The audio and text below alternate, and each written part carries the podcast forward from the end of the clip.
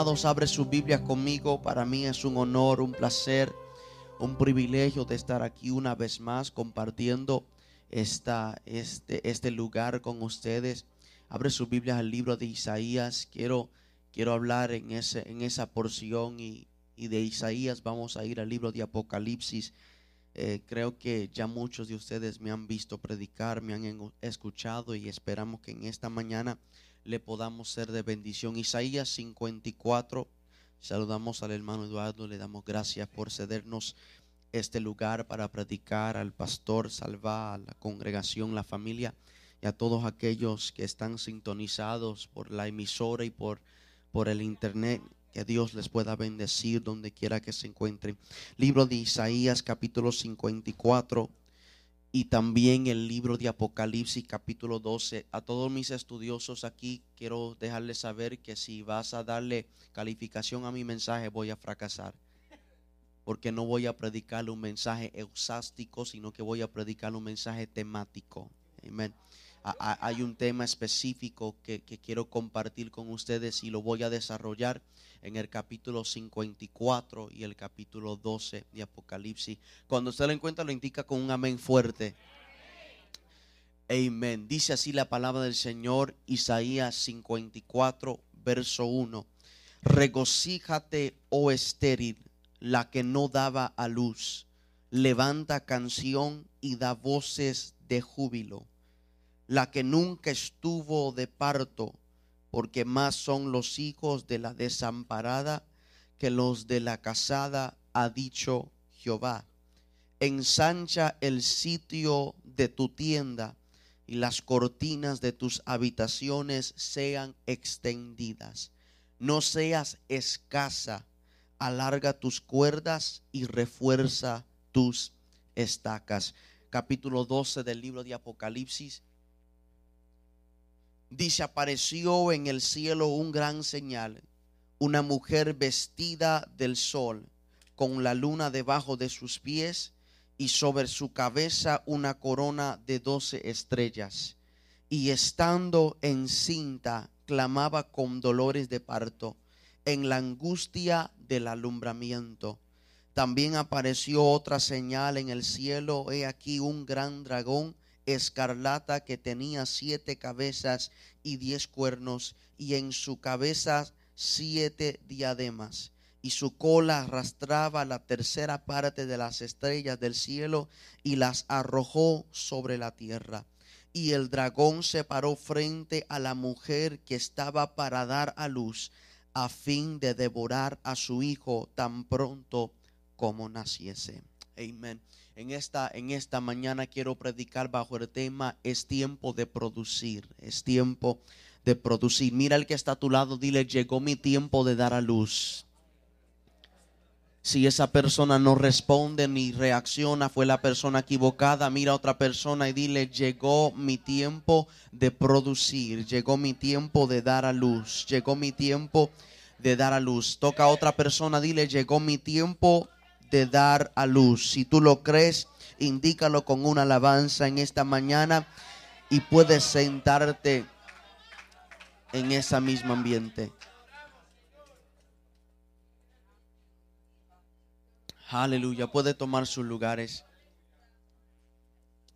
Llegó mi tiempo de dar a luz. Para comenzar, quiero compartir con ustedes, mis amados hermanos, una historia que, que leí. Es un libro que en la actualidad estoy leyendo sobre los otros libros que estoy leyendo también. Y, la historia nos, nos cuenta de un hombre, un hombre joven que se casó con otra muchacha joven. Su nombre es Frank Damasio. Frank Damasio. Este, este joven se casó a la edad de 27 años, autor del libro y es maestro en la escuela. Y no solamente maestro en la escuela, sino que es uno de los ancianos o diáconos en la iglesia donde asiste. Frank Damasio, a la edad de 27 años, se casó con una mujer a la edad de 24 años. Y estos dos se unieron en matrimonio y comenzaron a realizar sus vidas. Él como maestro eh, de todo tiempo, full time, maestro y también diácono en la iglesia donde asistía. Y estando él en esa posición, todos sus amigos se acercaban a él y le preguntaban, ¿cuándo, ¿cuándo vas a comenzar una familia?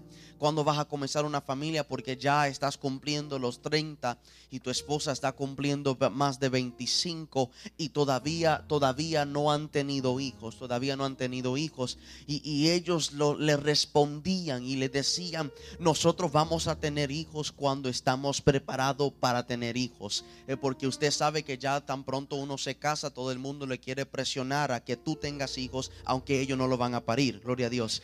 Y, y entonces ellos comenzaron a presionar a esta, a esta familia, a Frank y a su esposa, a tener hijos. Y, los presionaba y le decía, ¿cuándo vas a tener hijos? ¿Y cuándo vas a tener hijos? Y, Frank, Frank Damasio estaba tranquilo. Él decía, yo tengo 27 años, tengo toda mi vida, tengo todo el tiempo de, tener hijos. No, no, no quiero avanzar a tenerlo todavía. Pero su esposa a la edad de 24 se, inclinaba más, se inclinaba más a tener una familia. Quería quería crear una familia, quería ser mujer en la casa, ya no quería trabajar, sino que quería quedarse en la casa y criar a los hijos de su esposo. Él para, para, para satisfacer la, el anhelo de su esposa, ellos deciden, vamos a tener hijos, vamos a tener hijos. Y comenzaron a intentar a tener hijos. Frank Damasio y su esposa, la, la señora Damasio. Y cuando intentaron, cada vez que intentaban, ella no caía embarazada. Pasaron dos años y intentaban y todavía la esposa de Frank Damasio no caía embarazada. Y ellos comenzaron a pensar lo impensable, comenzaron a decir quizás el reloj de nuestro cuerpo se nos fue en contra y ya nos pasó el tiempo de poder tener hijos. Quizás eh, eh, por todo, por todo el trabajo que hemos estado haciendo, yo envuelto en la iglesia, yo envuelto en el trabajo, ella envuelto en la iglesia y también envuelto en el trabajo, ha dado demasiado de golpes a nuestro cuerpo y ya no podemos tener hijos. Pasó más tiempo intentaron y todavía no podían producir. Y cuando fueron al hospital recibieron la triste noticia de que ella era víctima de la esterilidad. Ella no podía tener hijos. Y ahora su, su mentalidad cambia. Ya no es que el reloj de mi cuerpo se me está yendo en contra. Ahora ella comienza a pensar, esto es un ataque espiritual del enemigo que no quiere que nosotros produzcamos una semilla que nos pueda bendecir. Y comenzaron a pensar esto, ya el enemigo no quiere que produzcamos o Dios nos ha castigado por el pecado, quizás que hemos hecho un error o algo. Comenzaron a pensar las cosas que toda persona que es víctima de la esterilidad comienza a pensar. Pero algo surge en la historia y en la vida de Frank Damasio y su esposa, que estando ellos siendo víctimas de la esterilidad, Dios le habla a Frank Damasio y le dice a él, quiero que comiences a predicar de la esterilidad. Oh, eh, espera un momento, Dios yo soy víctima de la esterilidad y ahora me estás mandando a predicar de mi condición. Ah, yes, yes.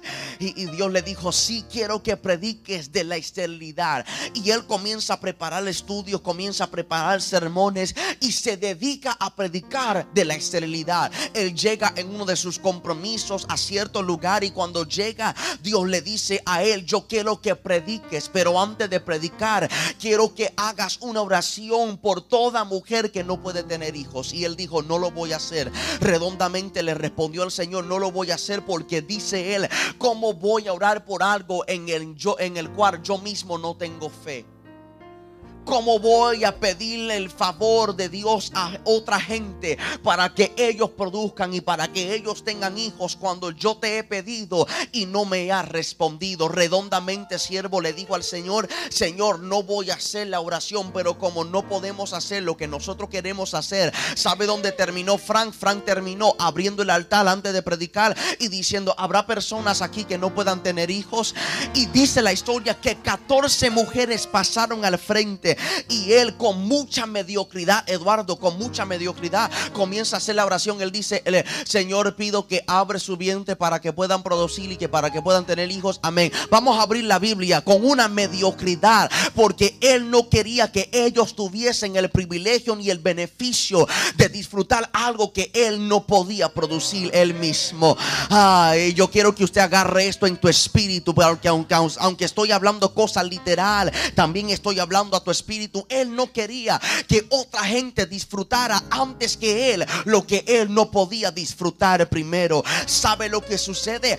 Ocho meses después, el pastor llama a Frank Demasio, donde hizo la oración y dijo: La mitad de las personas de cual tú oraste han producido hijos y están embarazados. Y Frank Demasio no se puso contento. Frank Demasio dijo: No puedo entender por qué yo puedo orar por gente para que produzcan, pero cuando yo hago el intento, yo tampoco puedo producir. Y, quiero hacer la pausa en esta tarde para dejarles saber que hay personas así bajo el eco de mi voz, que tú oras para que otra gente reciba el milagro estando tú enfermo. Y Dios lo sana a ellos. Y tú dices, ¿cómo es que puedes sanarle a ellos? Y yo sigo enfermo, tú oras para que Dios bendiga sus finanzas. Y Dios bendice sus finanzas. Y tú todavía tienes un roto en tu bolsillo. Y le estás diciendo al Señor, Señor, ¿por qué le funciona a ellos? Pero a mí no me funciona, porque les predico de esperanza y su sueño se le resucita, pero los míos lo estoy viendo que se muere. Lo que Frank Damasio entendió después de todo es que todo el tiempo Dios me está usando. Ah, toca al que está a tu lado y dile, no le preguntes a Dios por qué, entiende que Dios te está usando. Y la, la historia dice que estando él en uno de sus sermones, entendió, Dios me está usando. Lo triste de la historia no es que no pudieron producir. Lo triste de la historia es que entendieron que no podían producir y resultaron a adoptar. Como, como no puedo tener mi propio hijo, decía Frank y su esposa, vamos a adoptar. Y, hicieron todos los preparativos, eh, firmaron los, los formularios, fueron a hacer la entrevista. Y, y el día antes de ir a buscar a su hija de varias semanas, recién nacida, para adoptarla y llevarla a casa, lo llaman del hospital, tu niña acaba de morir. Ahora no puede producir y tampoco puede adoptar porque su hija le había muerto. Ese es el problema cuando usted y yo tratamos de ayudarle el proceso de Dios. Ah, yes. Yes, yes, yes. Porque muchas veces tratamos, tratamos de como yo no puedo producir, me parece como Sara. Ah, Abraham, yo no puedo producir, aquí está mi concubina, aquí está mi sierva. Y ahora cuando ella comienza a producir, ya tú tienes que sufrir las consecuencias. Y como Frank Damasio y su esposa no podían producir, pensaron, vamos a adoptar. Y al, al adoptar, lo que sucedió en la vida de ellos es que su hija se le muere en la cuna recién nacida. Pasaron los años y cuando intentaron otra vez hacerlo, dice la historia que Dios le premió con misericordia y gracia y lograron adoptar dos. Ya, ya se le había perdido la esperanza completa por tener hijos, pero estando él, después de predicar mucho tiempo de la esterilidad y la infertilidad, después de predicar de todo eso, se le olvidó esos sermones y estando él predicando en otro lugar, Dios le recuerda, predica de la esterilidad esterilidad. Y cuando vuelve a predicar después de mucho tiempo de la esterilidad, termina él el sermón, termina de ministrar. Cuando llega a su hotel, ve su teléfono que él tiene un mensaje de voz. Y cuando ve que tiene un mensaje de voz, cuando escucha el mensaje, es la esposa, la señora Damasio, que le dice: Mi amor, no puedo explicar, no sé cómo, pero estoy encinta. Aleluya. Y yo vine a dejarle saber a alguien que tu tiempo de esterilidad se te va a acabar hoy en esta tarde. Yo vine a dejarle saber a alguien que el proceso tuyo que te ha detenido por tanto tiempo, lo que quería estancarte a ti, Dios lo va a estancar a eso. Lo que quería destruirte a ti, lo que te quería destruir, Dios lo va a destruir. Tú vas a recibir noticia pronto, pero pronto, que lo que no podía producir ahora está embarazada. Habrá alguien que que pueda creer. No estoy hablando solamente en lo físico. Estoy hablando de que tu casa va a producir salvación. Tu casa va a producir finanza. Tu casa va a producir un milagro porque llegó el tiempo de darle fin a la esterilidad.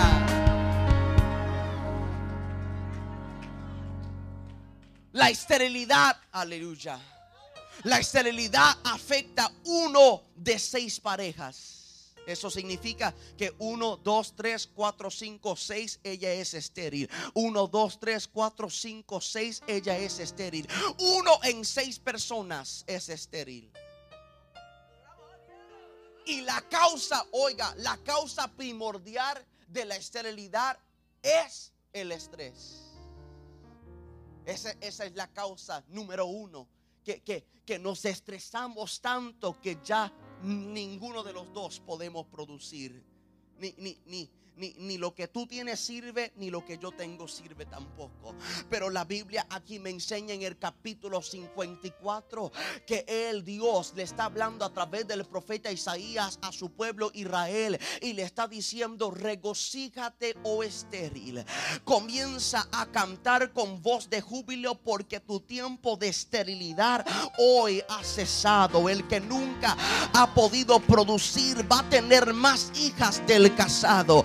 Ah, y mira la palabra clave, mírame para acá. La palabra clave no es estéril, la palabra clave es desamparada. Mm, ah, ah, yes, yes. Por eso la Biblia dice en Génesis capítulo 29, y cuando Dios vio que Lea era menospreciada, abrió su vientre. yo vine a hablar con alguien en esta hermosa tarde y dejarte saber muchas veces las razones por las cuales Dios permite que producimos no es por lo que nosotros somos, sino por lo que la gente no quiere que seamos. Ah, sometimes God lets us produce not because of who we are, but because who people don't want us to become. Y la Biblia dice que Jacob no quería a Lea como esposa. Jacob quería a Raquel, pero el problema de Jacob era que escogió a la hermosa que no podía producir. Ah, ¿Qué pasa cuando usted escoge el trabajo que es bueno pero no te paga bien? Ah, ¿Qué pasa cuando usted sale con el muchacho que parece lindo pero no es de Dios? Muchas veces escogemos las cosas lindas pero que no puede producir.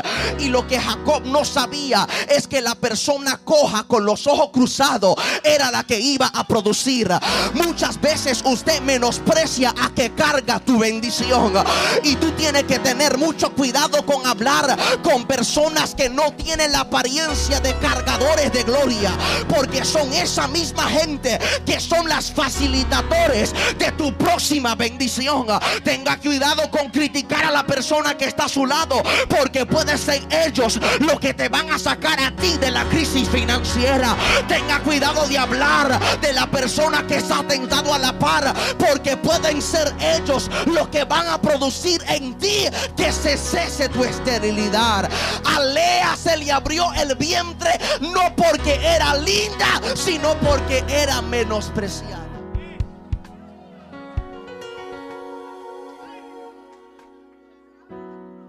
porque era mirada de lejos, Dios le dijo, prepárate que vas a producir.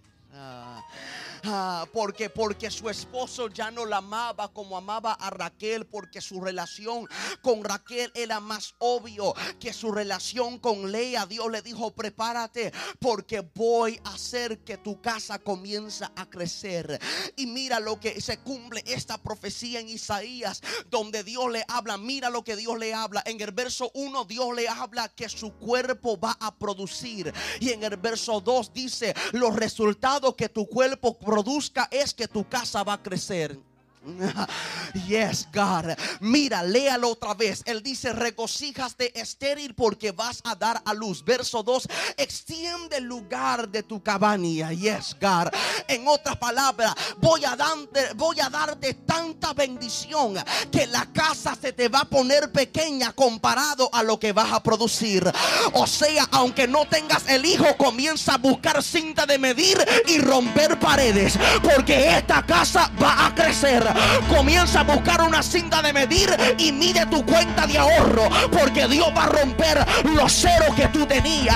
Busca una cinta de medir y comienza a medir tu familia. Porque viene una salvación tan grande que los lejos y los cerca van a venir a los pies del Señor. Prepárate, compra pamper, compra wipes, compra leche. Porque la casa va a crecer y tú vas a producir. Toca a dos personas y dile, se acabó la esterilidad y yo voy a dar a luz.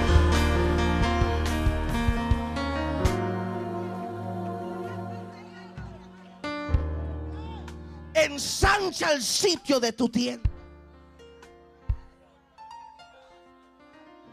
Tú, tú, vas a ser tan fructífero ah, que vas a tener que ampliar tu lugar de vivienda. God, I wish you would grab that. Tú, tú, vas a ser tan fructífero, vas a producir tanto que tu casa donde vives vas a tener que encontrar una nueva localidad. Ah, la casa tuya ya no va a caber, tu carro ya no va a servir. El carro de dos puertas lo vas a tener que vender y vas a tener que comprar una guagua de la iglesia porque vas a producir mucho. Ah, habrá alguien que entienda esa palabra que ya cesó mi tiempo de no ver la manifestación, cesó el tiempo de no ver las promesas cumplidas. Llegó mi tiempo de ver todo lo que Dios me ha prometido. Nuestra productividad muchas veces no se basa en quienes somos. Nuestra productividad muchas veces se basa en lo que la gente no queremos que seamos. Jacob no quería que Lea fuese esposa. Y por no quererla como esposa, aún siendo ella la primera esposa que su papá le entregó, Dios le abrió el bien y le dio cuatro hijos. Cuatro, Rubén, Simeón, Leví y Judá. Oiga esto, los primeros tres hijos eran para el lado emocional de Lea. Porque Rubén significa Dios me vio. Simeón significa Dios me escuchó. Y Leví significa Dios me conectó. Porque mi esposo no me vio, Dios me vio y me dio un hijo. Porque mi esposo no me escuchó, Dios me escuchó y me dio otro hijo. Y porque mi esposo jamás me tocó, Dios me tocó y me conectó al cielo. Ah, los primeros tres no era para su lado espiritual. Los primeros tres era para su lado emocional. Y yo vine a profetizarle a solamente 15 personas y dejarte saber que la próxima bendición que se avecina para tu casa no se trata de nada espiritual se trata de todo el infierno que tú has tenido que vivir en la trayectoria de tu vida. De cómo te tocaron, de cómo te violaron, de cómo, te, cómo rompieron tu corazón. Dios dijo, yo vine a traerte una bendición que va a todo lo que sucedió en el ayer. Y tú vas a decir con esposo o sin esposo, yo te doy gracias Señor. Nadie me vio, pero Dios me vio. Nadie me escuchó, pero Dios me escuchó. Y como nadie me quiso conectar, Dios se conectó a mí y me dio la bendición que nadie quiso darme. Suéltate en esta noche que yo siento a Dios conectando a gente a los reinos de los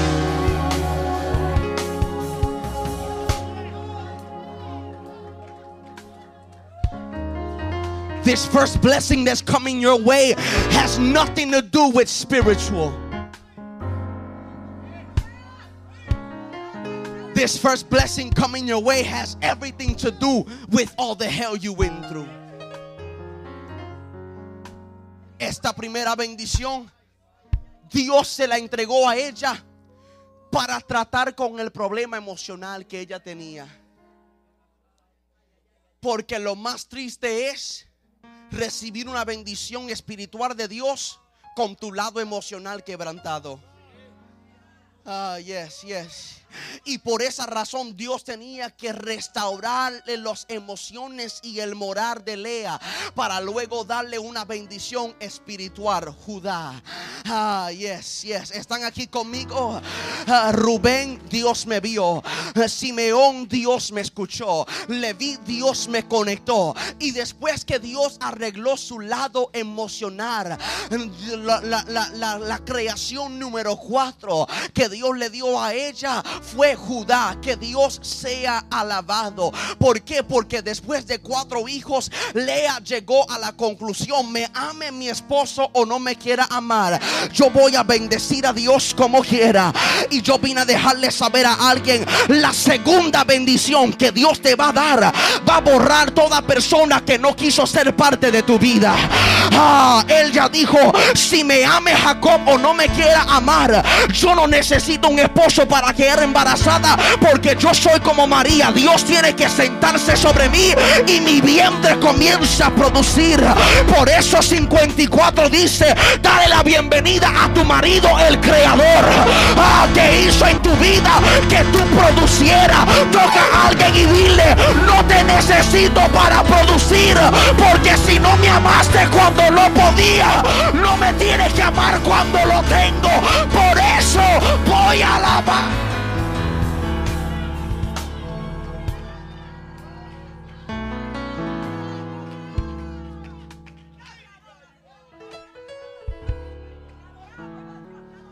Por eso, usted y yo no podemos rechazar el menosprecio. Usted y yo no podemos rechazar el menosprecio. Porque al rechazar el menosprecio, le estamos dando más longitud o le estás alargando el proceso de tu esterilidad. Ella tuvo que aceptar la condición donde se encontraba y Dios no la hizo producir y Dios no la hizo alabar en su fructividad hasta que no aprendió a darle gracias en su esterilidad. Ah, por eso Pablo dijo dar gracias a Dios en todo. No darle gracias a Dios por todo. Porque mi alabanza no está basada en la situación. Mi alabanza está basada en mi creación. Y como está basada en eso, si Dios me hace producir, voy a darle gracias. Pero antes de darle gracias por producir, tengo que aprender a darle gracias por ser estéril. Hasta que tú no puedas darle gracias a Dios por donde estás, Dios no puede cambiar donde estás donde serás. Ah, toca a una persona y dile, aprende a darle gracias sin el hue de los niños. Porque cuando viene la productividad, no vas a poder dormir, pero vas a estar contento. No vas a poder vivir, pero vas a estar contento. Porque Dios va a hacer que tu vientre se te abre.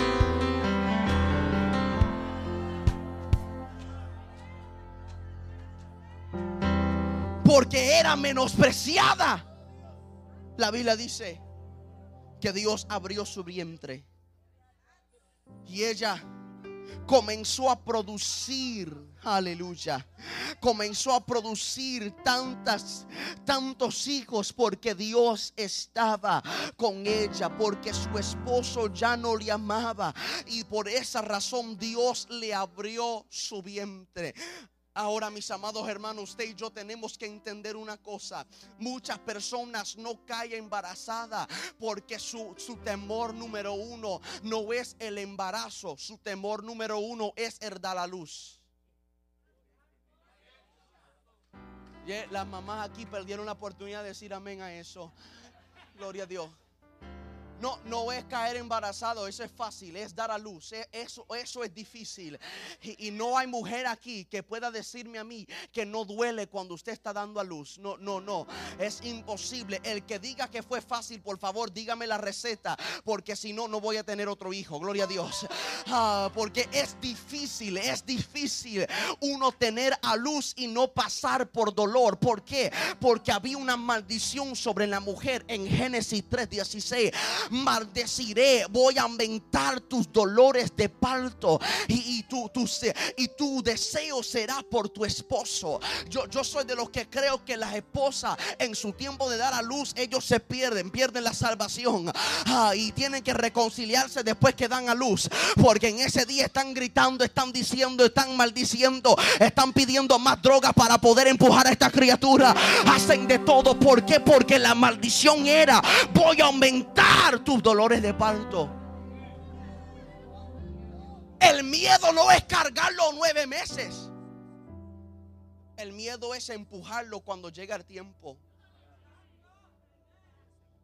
E, e, e, ese es el miedo porque duele. Porque uno sufre. Porque muchas veces la criatura comienza a hacer rupturas en tu cuerpo. Y no, no es afuera que se ve la evidencia, es adentro. Porque usted puede dar a luz hoy y en una semana está caminando porque afuera todo ve bien. Pero adentro todo todavía está dañado. Ah, yes. Y, el miedo, el miedo es de dar a luz. El miedo es de dar a luz. Y, y es por eso que encontré esta historia en el libro de Apocalipsis. Porque no solamente es el dolor a que nosotros le tenemos miedo, sino también es la persona frente a nosotros que nosotros le tememos. Es la persona frente a nosotros. Porque el enemigo, oiga, el enemigo no ama a gente que están produciendo. Por, eso, por eso, por eso el enemigo trata tantas veces de hacer que usted y yo nos convirtamos en gente estériles. No le tiene miedo a gente que habla en lengua, no le tiene miedo a gente que corre. El enemigo no le tiene miedo a gente que predica, tiene miedo a gente que saben cómo producir. Y cuando este hombre vio en el libro de Apocalipsis, este dragón vio que había una mujer encinta, la Biblia dice que se paró frente a la mujer para ver lo que iba a salir y matarlo tan pronto que naciese. Ah, gloria a Dios en esta hora. Sabe, mis amados hermanos, el enemigo cuando oye que llegó tu tiempo de producir, cuando el enemigo oye que es tu tiempo de estar encinta, cuando oye que es tu tiempo de dar a luz, él se para frente a ti para tratar de destruir lo que tú vas a dar a luz. Y sabe lo que yo he aprendido estudiando y en mi experiencia como esposo y ahora como padre, eh, en mi experiencia como padre, aprendí algunas cosas que suceden con el cuerpo de la mujer cuando ella queda embarazada. Lo primero que dicen los doctores es que su piel le brilla.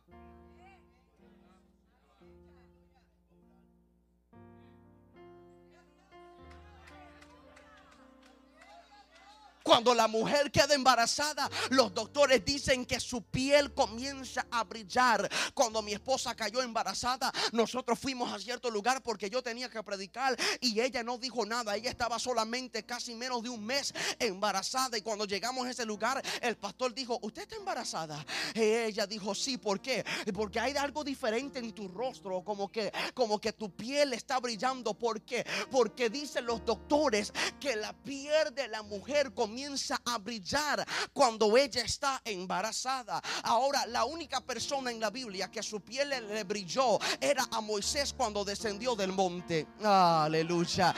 Ah, la Biblia dijo que Moisés subió al monte para ver la gloria del Señor y cuando descendió tuvo que descender con un velo porque su rostro se le brillaba. Mucha gente en este lugar, tu piel va a comenzar a brillar. Oye, porque estás encinta con gloria. Aleluya. Dios bendiga a las siete personas que me entendieron. Tu piel va a brillar no porque está encinta en lo físico, sino porque Dios acaba de embarazarte ahora con un sueño. Dios acaba de embarazarte ahora con un ministerio. Dios acaba de embarazarte ahora con un depósito de su gloria.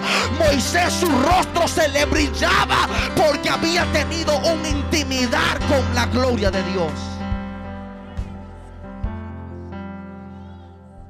Lo segundo de las tantas cosas que le sucede al cuerpo de la mujer cuando está embarazada es que, número dos, su pelo comienza a crecer más rápido de lo ordinario.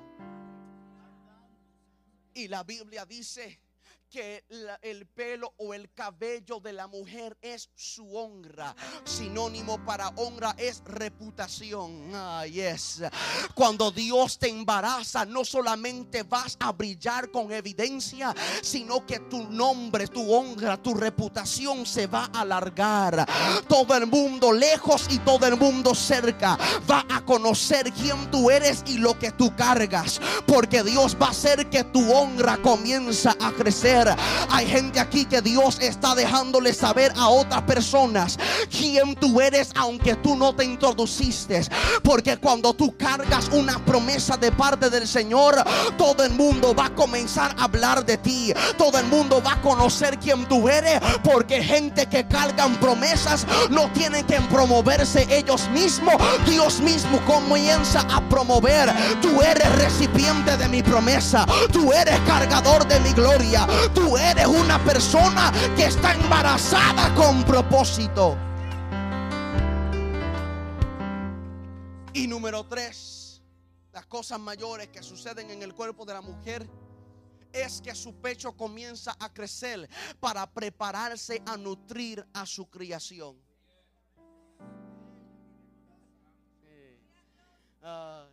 Espero que tengamos gente madura aquí porque ya veo cierta persona con, tú sabes, esa cara de trompa porque dije pecho, gloria a Dios la mujer su pecho comienza a crecer porque ella en su naturaleza fisiológica, fisiológica, ella tiene en ella esa naturaleza de darle de comer a su creación, de poder nutrirle a su creación. Lo triste de esto es, mis amados hermanos, que la Biblia me habla de algo eh, eh, que, que, me causa un poco de, de pasmo, porque la Biblia dice en el libro de Cantar de Cantar, mi hermano no tiene pecho y no puede darle de comer a sus hijos. Aleluya.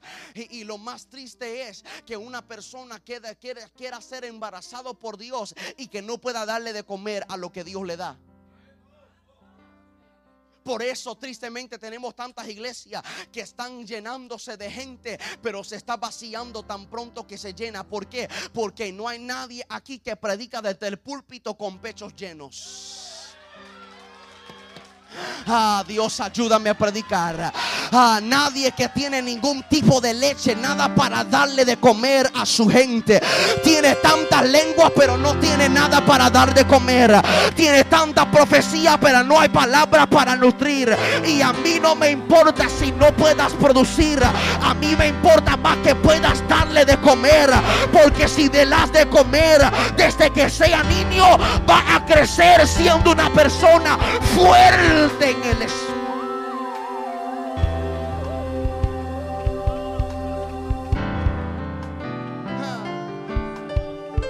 Ya mismo me voy.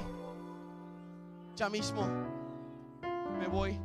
La Biblia dice, la Biblia dice que el dragón, el dragón se paró frente a la mujer.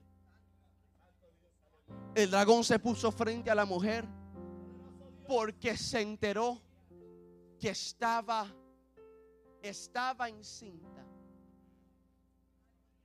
Cuando se enteró que estaba encinta, quería destruir la semilla que la mujer cargaba. No, no tengo tiempo de entrar en lo profético de este pasaje porque no me dará todo el tiempo. Estaríamos aquí una hora más.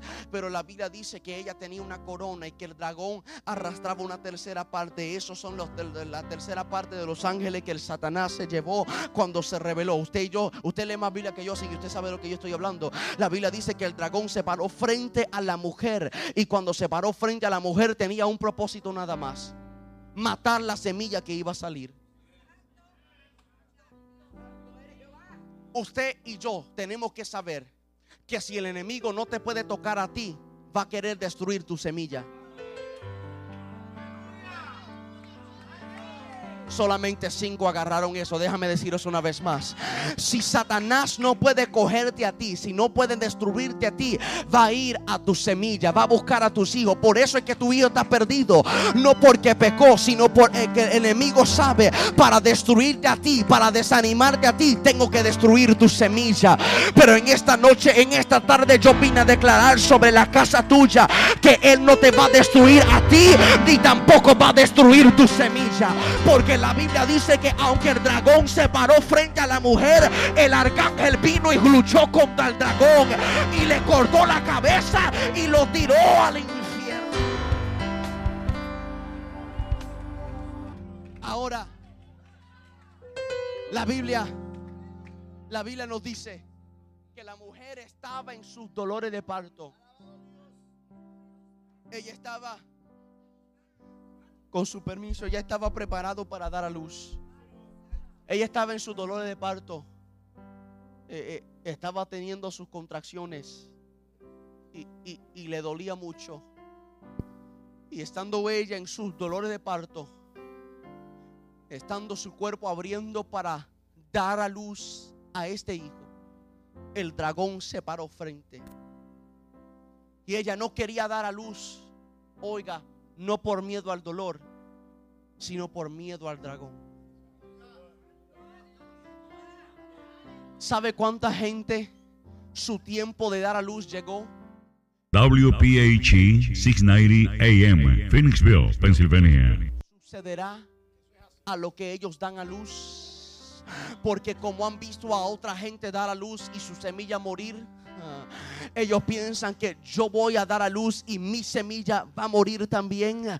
Ella estaba aguantando al hijo dentro porque ella no quería que el dragón destruyese a esa semilla. Sabe, aún Jesús mismo en Juan capítulo 16 y el verso 21 habla de la mujer en sus dolores de parto. Y él comienza a decir que el dolor de parto no tiene descripción por tan doloroso que es. Pero él termina diciendo que el dolor no se compara con la belleza de la semilla. Ah, Lord God. Y hay gente aquí en este lugar que yo vine con noticias para ti. Yo sé que estás en tu momento de dar a luz, pero no le tengas miedo al dolor, porque tan pronto das a luz a esa criatura, cuando oyes a esa semilla gritar, cuando oyes a esa semilla llorar, ese lloro no se va a comparar con el lloro que tú sufriste cuando estabas empujando a esa criatura a que saliese.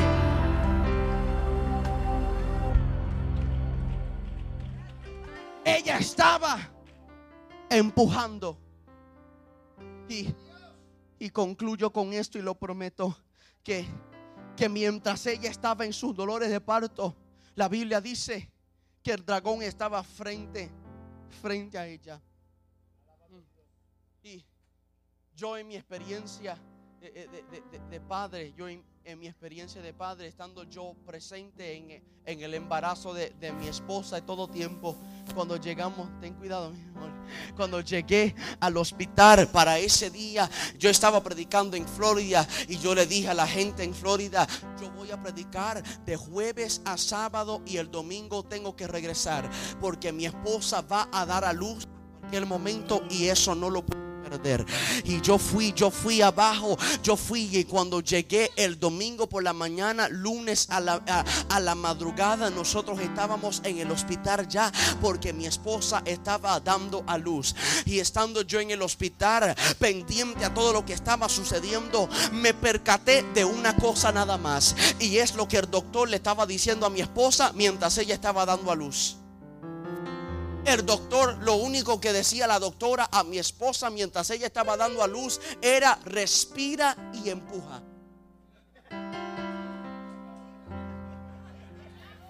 Eso era todo. No decía muévese así, no le decía muévese asado, no decía pon esto para acá, no decía levanta tu pie, no.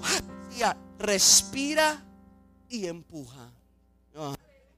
Eh, respira y empuja. Y, mi esposa, mi esposa respirando y empujando. Y yo también, aunque no estaba dando a luz, respirando y empujando. Ah, gloria ahora. Porque porque la Biblia nos enseña que lo único en el cual Dios nos habla de respirar es todo lo que respire alabe a Jehová.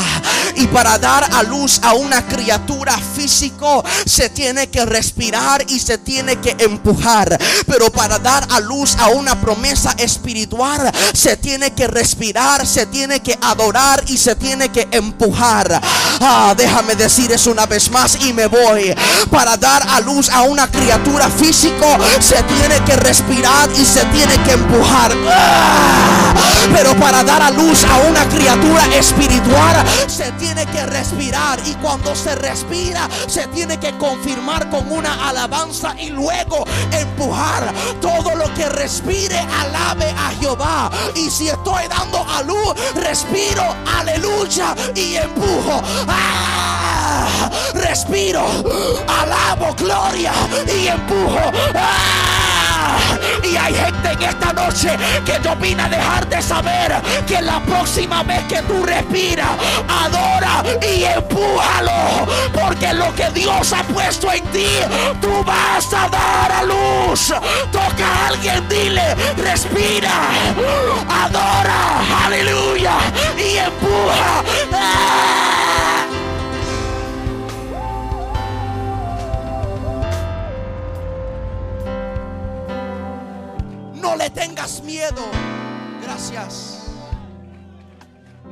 tengas miedo. No le tengas miedo al dragón. Ah, porque el dragón se paró frente. Porque pensaba que iba a destruir a esta criatura. Y cuando la criatura nació, oye, nació siendo grande.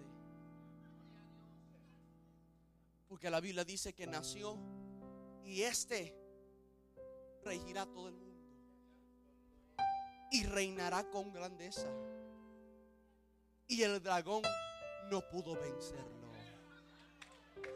Ah, cuando tú cargas una promesa verdadera de parte del Señor, venga lo que venga, pase lo que pase, suceda lo que suceda, tú vas a dar a luz y el enemigo no va a detenerlo porque esa promesa es de parte del Señor y lo que es de Dios no hay nada que pueda darle muerte porque todo lo que es de Dios permanece y lo demás tiene su fin. Por eso en esta nueva temporada de tu vida, lo que tú vas a producir óyeme, nadie lo va a detener porque es algo que viene de parte del Señor. Termino puesto de pies.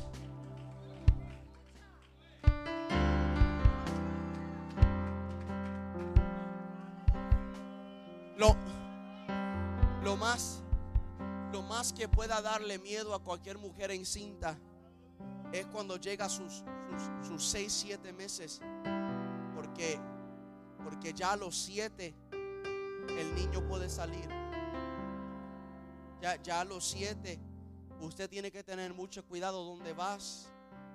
No, no puedes subir la escalera como si no estuviese embarazada.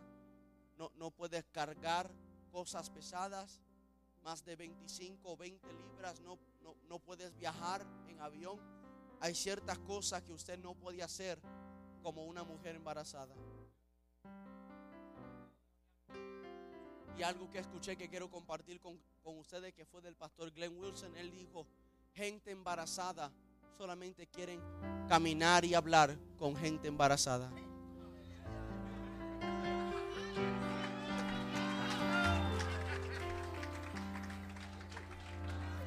Por eso, por eso mi esposa puede ver a una persona que está embarazada y ella entra en una conversación con ellos aunque nunca lo conoció. ¿Por qué? Porque ella estaba embarazada y la muchacha estaba embarazada. Cuando Dios te embaraza, tú no puedes hablar con gente que nunca han producido. En esta próxima temporada de tu vida, dedícate a hablar con gente que saben lo que tú estás viviendo. Dedícate a hablar con gente que tienen la misma experiencia que tú. Tú no, puedes hablarle de, dolores de partos a una persona que, que no tiene hijos. Tú no puedes hablarle de embarazo a, a, gente que, que ni están casados, gente que son estériles. No, no puedes hablar con ellos. Porque no van a entender tu vocabulario no van a entender tu estilo de vida. No van a entender por qué vives como vives. Por qué comes lo que comes. Por qué vas a donde vas. Para mucha gente en ese lugar, óyeme, llegó tu tiempo de producir. No sé si estás cansado de la esterilidad en tu vida. Puede ser físico, puede ser espiritual, puede ser emocional, puede ser moral, puede ser psicológico.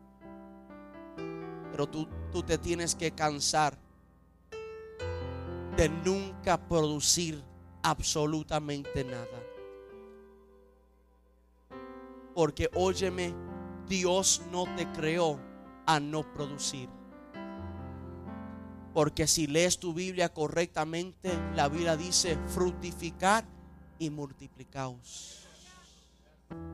Y toda persona que no produce está yendo en contra de la voluntad del Señor. Por eso toda mujer en la Biblia que no podía producir, siempre le rogaba al Señor, Señor, por favor, abre mi vientre. Si desde el momento en que tú le serviste al Señor, te entregaste al Señor, hasta ahora no has producido nada y no te preocupa, eso a mí me da miedo. Si hay algo que me molesta como predicador, es ver personas que han estado en la iglesia por treinta y tantos años y que todavía no han producido nada. Que han estado en la iglesia veintitantos años y Ángel, si le damos una parte, todavía leen el mismo Salmo 23. Y si abrimos el altar para testimonio, ellos dicen, me recuerdo que siete años atrás, pero ese momento, y Dios no está haciendo nada nuevo. Que cada vez que le dan la parte para cantar, siempre cantan, Santo Jesús, como si no hay ninguna canción nueva que han, que han creado. Gente que tantos años no han producido. Y el error más grande que usted y yo podamos cometer es andar con ese tipo de gente. Porque entonces tú te conformes a no producir como ellos. Tú tienes que andar con gente que están produciendo aunque tú no estás produciendo. Porque eso te hace a ti querer producir. La hija de Faraón, oye esto, la hija de Faraón entró en el río a bañarse, no para bañarse porque estaba sucia entró al río para bañarse porque era costumbre de los egipcios que si ellos se bañaban en el río Nilo iban a caer embarazada. Y cuando ella fue a bañarse en el río Nilo, que vio a una criatura en una canasta, ella le dio gloria a los dioses. ¿Por qué? Porque debe ser tu naturaleza como persona ver en ti que puedas producir. Todo el mundo levanta tus manos donde tú estás. Señor, en esta tarde queremos producir. Queremos glorificarte. Queremos ser fructíferos. Queremos, Señor, que tú expandes el lugar de nuestras estacas que ensanches nuestra cabaña. Ayúdanos a no ser escasa. Señor, ayúdanos a entender que tenemos que prepararnos. Prepararnos aunque no tengamos esposo. Prepararnos aunque nunca hemos sido íntimos. Prepararnos porque la promesa es que vamos a producir. Por lo tanto, prepararemos nuestra iglesia para crecer. Prepararemos nuestra casa para crecer. Prepararemos nuestra vida para crecer. Porque Señor, tú nos has dicho en esta tarde que nosotros vamos a producir. En el nombre de Jesús yo declaro en esta hora por cada vientre espiritual en este lugar tú puedas, Señor, depositar en nosotros una semilla de tu espíritu. Tú puedas depositar en nosotros esa semilla que pueda producir y dar frutos, Señor, y poder ser de bendición en nuestra vida y para la vida de otras personas.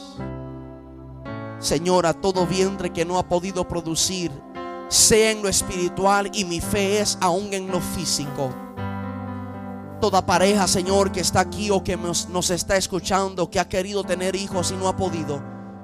Yo declaro en el nombre de Jesús que tú vas a quitar todo lo que estorba. Vas a limpiar su matriz completo, Señor, y vas a hacer un milagro en sus vidas. Yo te creo, Señor, por una productividad en lo espiritual y aún en lo físico. Que todo lo que tocamos como José pueda producir y pueda ser bendecido. En el nombre poderoso de Jesús, te lo pedimos. Amén. Y amén. Busca a alguien, dale un abrazo y dile, llegó tu tiempo de producir, llegó tu tiempo de producir. Wow, gloria a Dios.